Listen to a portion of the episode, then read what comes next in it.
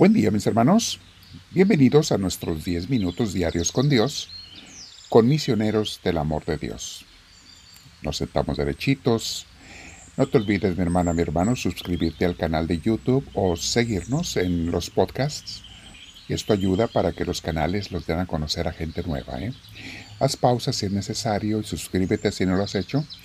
Igual le pones que te gusta cuando te gusta la manita hacia arriba para que nos den a conocer con gente nueva que queremos que conozca a Dios. Camine con Él.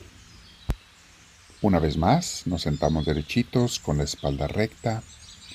Vamos a respirar profundo. Si puedes, cierra tus ojos. Si tienes audífonos, póntelos, te ayuda para evitar ruidos externos. Hay algunos que hasta eliminan el ruido externo. Si tuvieras de esos, qué mejor cuando estás en lugares con ruido, pero aunque haya ruido, dale tu corazón y tu entrega a Dios en estos momentos de oración.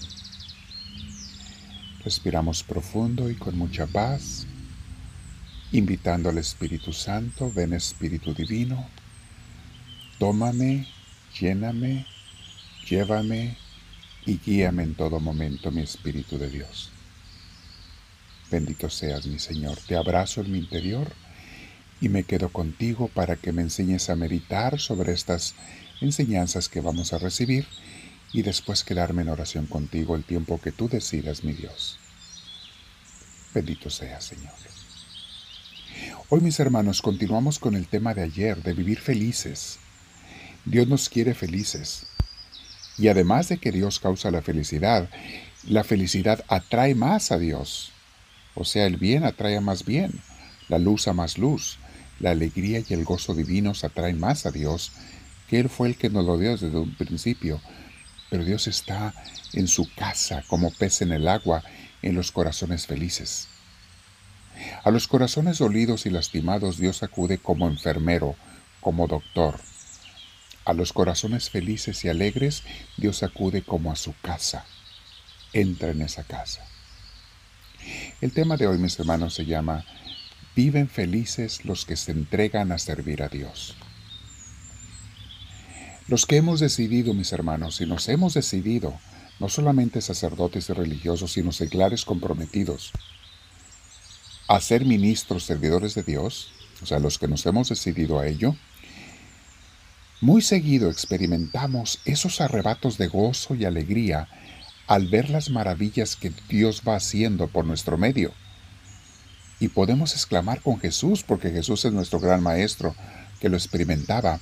En Lucas 10:21 dice así, en aquel momento Jesús, lleno de alegría por el Espíritu Santo, podemos traducir también arrebatado de gozo por el Espíritu Santo, dijo, Te alabo Padre, Señor del cielo y de la tierra, porque habiendo escondido estas cosas a, a los sabios e instruidos, se las has revelado a los que son como niños.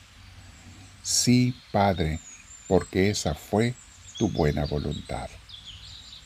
Palabra de Dios. Una de las razones, mis hermanos, para esta felicidad es el haber encontrado el propósito de nuestra vida, el desear vivir para sanar y salvar almas, el entregarnos a un propósito mucho más grande que nosotros, el ser parte de los fincadores del reino de Dios en una buena iglesia, porque así es como Dios trabaja, mis hermanos, a través de las buenas iglesias. Así es como Él sana y bendice y cura a las personas y los une en una familia. Los que nos hemos decidido a eso, mis hermanos, experimentamos esos arrebatos muy seguido, a veces pequeños, a veces más grandes. Y a diferencia de los mundanos, mis hermanos, los cristianos podemos experimentar el gozo aun cuando somos rechazados y criticados por seguir a Cristo. De hecho, lo serás si te entregas al Señor, rechazado y criticado. Y por eso dice Jesús en Mateo 5, 11 y 12. Dichosos serán ustedes cuando por mi causa la gente los insulte, los persiga y hasta levante contra ustedes toda clase de calumnias. Alégrense y llénense de júbilo porque les espera una gran recompensa en el cielo. Así también persiguieron a los profetas que vinieron antes que ustedes. Palabras de Dios. y unos con otros, los servidores de Dios, mis hermanos, lejos de sentir envidias, nos gozamos con nuestros hermanos que van avanzando y creciendo en la fe, en su relación con Dios.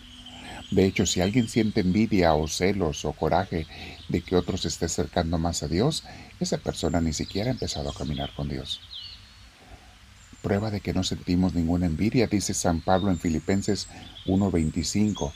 Dice así, Convencido de estas cosas, sé que permaneceré y continuaré con todos ustedes para contribuir a su jubiloso avance en la fe. Yo quiero ser un siervo para ustedes, en otras palabras, dice San Pablo, para contribuir a su jubiloso, o sea, es gozoso el avance en la fe.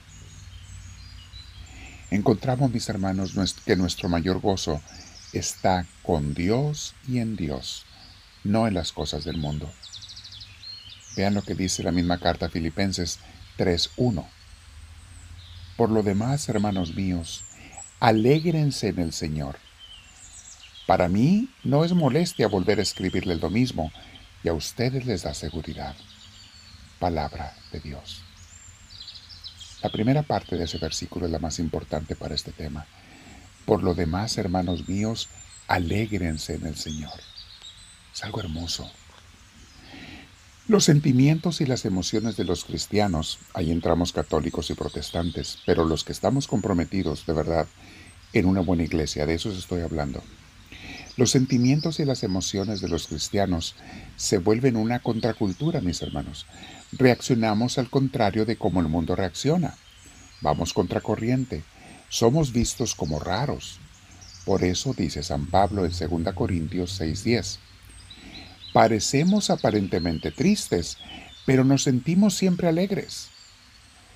Pobres en apariencia, pero enriqueciendo a muchos Parece como que no tuviéramos nada, pero lo poseemos todo. Palabra de Dios. Estas palabras, mis hermanos, me recuerdan a San Francisco de Asís. A veces, al servir a Dios en la iglesia, como Él nos manda, puede ser cansado, pero luego al cosechar los frutos de nuestro trabajo para Dios, nos sentimos dichosos y felices. Como dice el Salmo 125.6, al ir iban llorando llevando la semilla, pero al volver vuelven cantando, trayendo sus gavillas. Sí, el trabajo puede ser pesado, mis hermanitos, y esto lo dedico a mis misioneros y misioneras. El trabajo puede ser a veces pesado, pero ah, qué gozo cuando cosechamos esa cosecha de Dios. Luego dice Jesús en Lucas 10:16 sobre el poder que nos da para bendecir y sanar y también el versículo 17 dice, quien los escucha a ustedes, me escucha a mí. Quien los rechaza a ustedes, me rechaza a mí. Y el que me rechaza a mí, rechaza al que me ha enviado. Luego dice el versículo 17, los setenta y dos discípulos volvieron muy contentos diciendo, Señor, hasta los demonios nos obedecen al invocar tu nombre. Mis hermanos, Jesús nos da el poder para liberar a personas para sanarlas y promete la vida eterna a los que se deciden a ser sus servidores. Todo esto nos llena de gozo. Dice Lucas 10, 19 y 20. Miren que les he dado autoridad para pisotear serpientes y escorpiones y poder sobre toda fuerza enemiga. No habrá arma que les haga daño a ustedes. Sin embargo, alégrense no porque los demonios se someten a ustedes, sino más bien porque sus nombres están escritos en el cielo. Palabra de Dios. En conclusión, mis hermanos, si la gente supiera el gozo y la alegría que hay, además de a veces cansancios, pero un gozo inmenso de servir al Señor, de ser su ministro, trabajar en una iglesia, en un ministerio comprometido y entregado, si la gente supiera el gozo que hay, mucha más gente, mucho más jóvenes entregarían su vida al Señor. Háblame, Señor, que tu siervo te escucha.